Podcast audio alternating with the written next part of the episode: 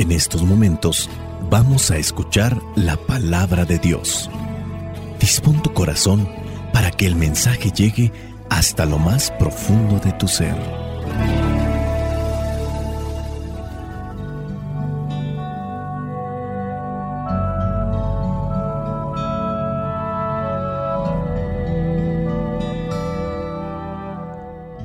El Evangelio que la iglesia nos presenta para el día de hoy corresponde a Mateo capítulo 8 versículos del 5 al 11.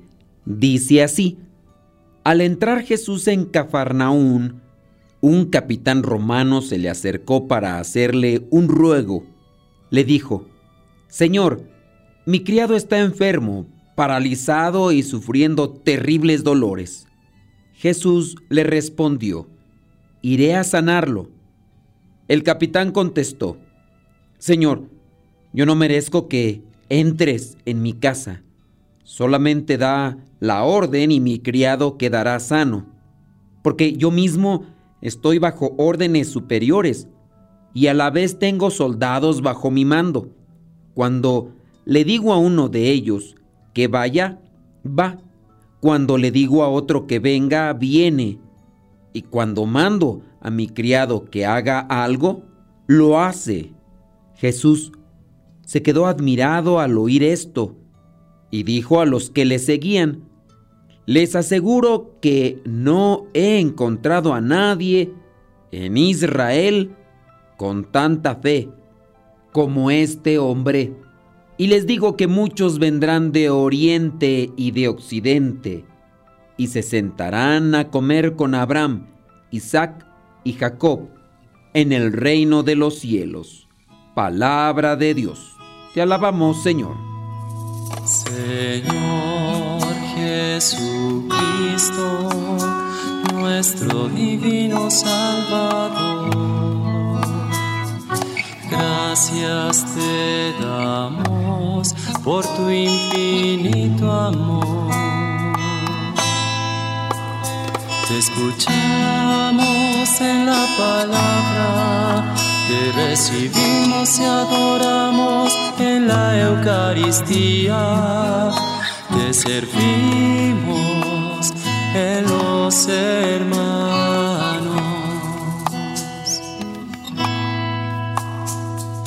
Que seamos misioneros como lo quieres tú,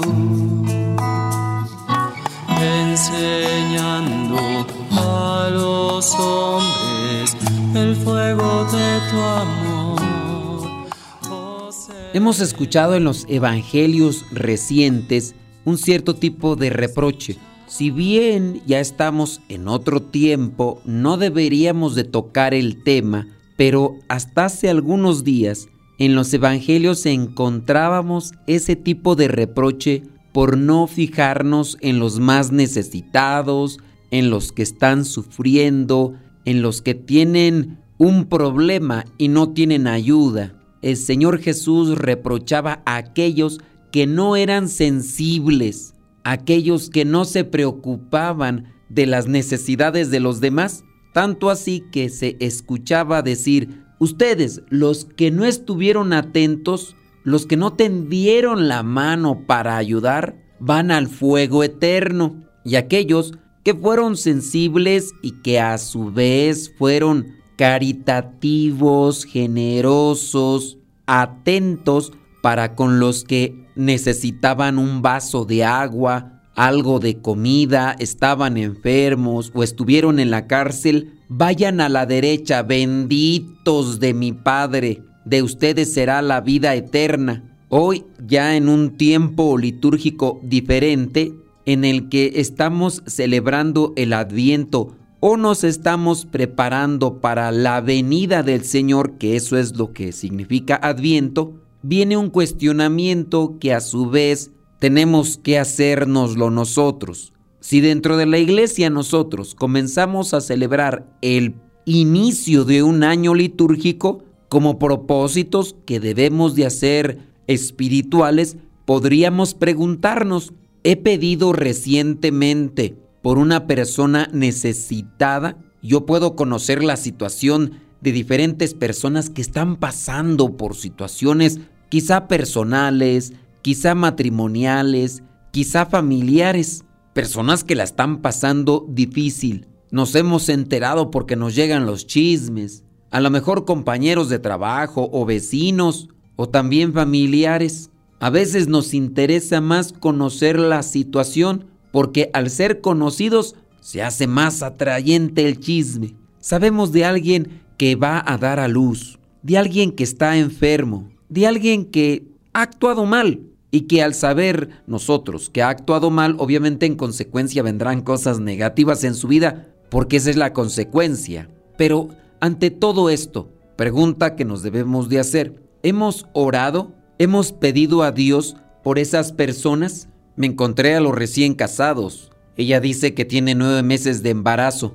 Me pidieron oraciones por ella. Los tendré en cuenta en mi oración. La otra señora que ya lleva algunos años de casada acaba de tener a su segundo hijo. Me mandó una foto. Me dijo gracias por tenernos en cuenta en su oración. Sinceramente puedo decir que a las personas que me han pedido oración en ese momento en el que estoy ante Jesús, le pido al buen Dios por ellos. Es algo que puede crearse en nosotros como un buen hábito sin ninguna presión, sin ninguna coacción que refiera al que tenemos que orar. Cuando ya nos adentramos a este bonito hábito de rezar, pues obviamente será más sencillo traer a la mente las diferentes situaciones, las diferentes personas que nos han pedido y aunque no nos hayan pedido la oración. Hoy en este Evangelio como cuestionamiento debemos de hacernos nosotros. ¿He pedido yo a Dios por las personas enfermas?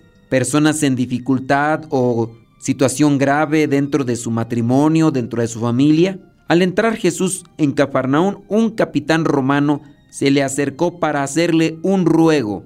Mi criado está enfermo, paralizado y sufriendo terribles dolores.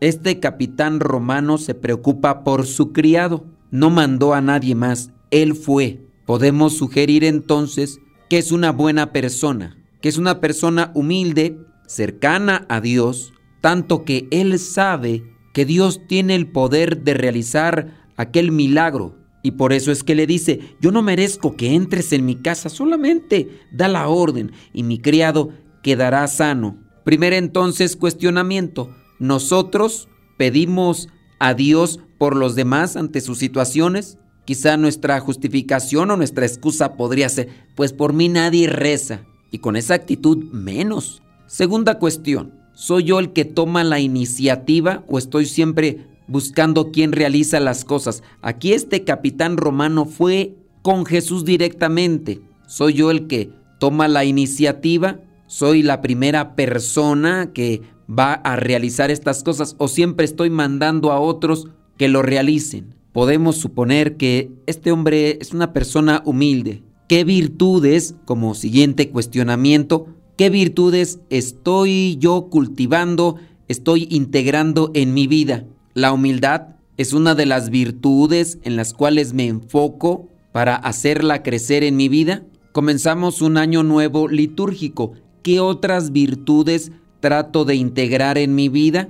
La paciencia, la caridad, como la tiene este capitán romano, soy caritativo con los necesitados, pido por ellos, les ayudo. Este capitán romano es sensible, tanto así que dice que su criado está enfermo, paralizado y sufriendo terribles dolores. Es sensible y se da cuenta de todo esto que está sufriendo su criado.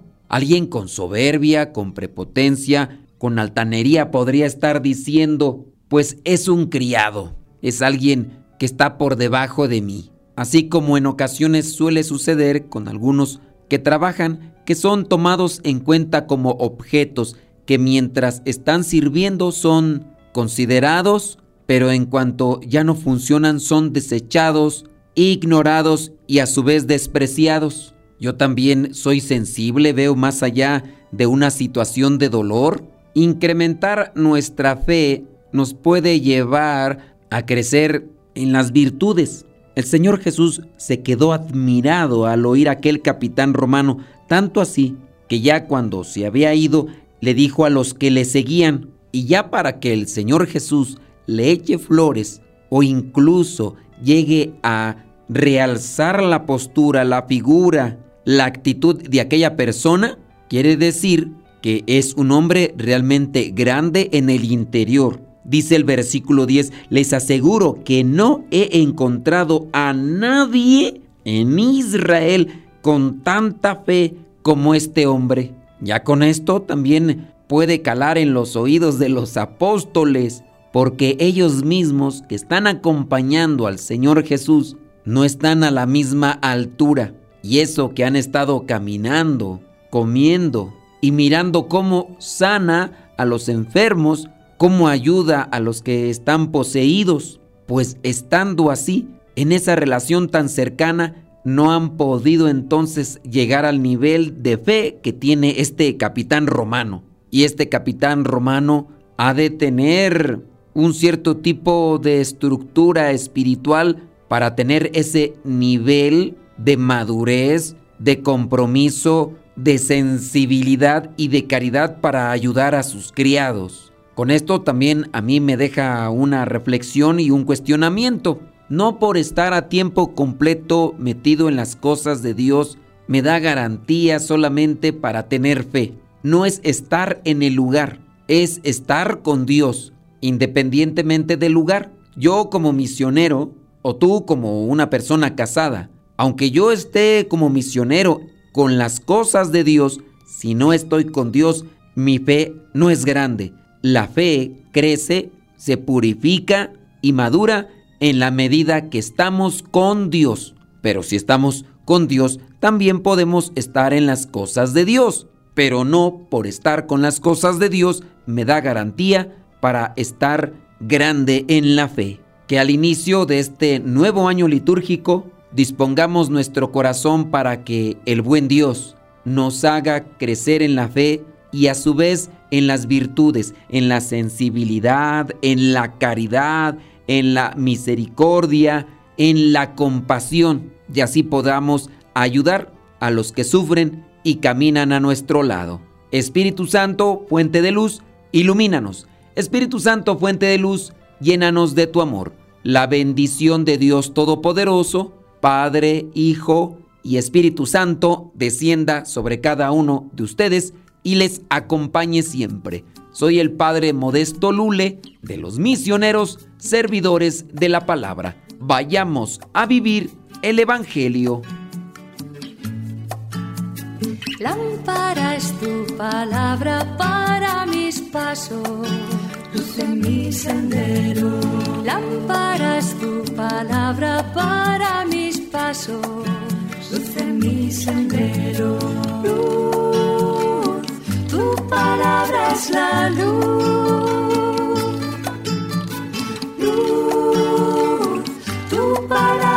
la luz.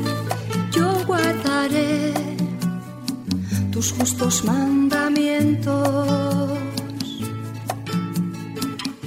Señor, dame según tu promesa. Lámpara es tu palabra para mis pasos, luz en mi sendero. Lámpara es tu palabra para mis pasos, luz en mi sendero. Luz, tu palabra es la luz.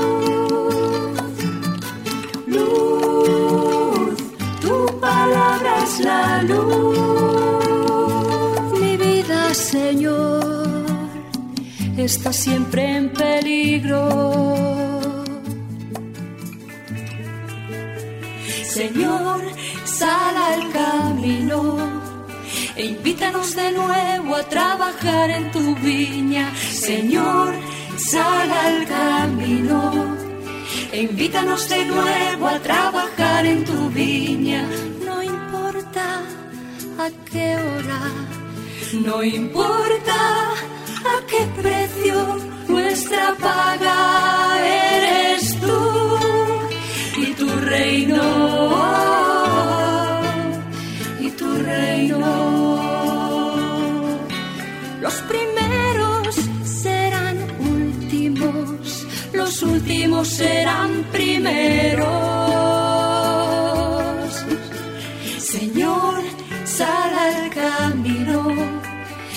Invítanos de nuevo a trabajar en tu viña, Señor, sal al camino. Invítanos de nuevo a trabajar en tu viña, no importa a qué hora, no importa a qué precio nuestra paga.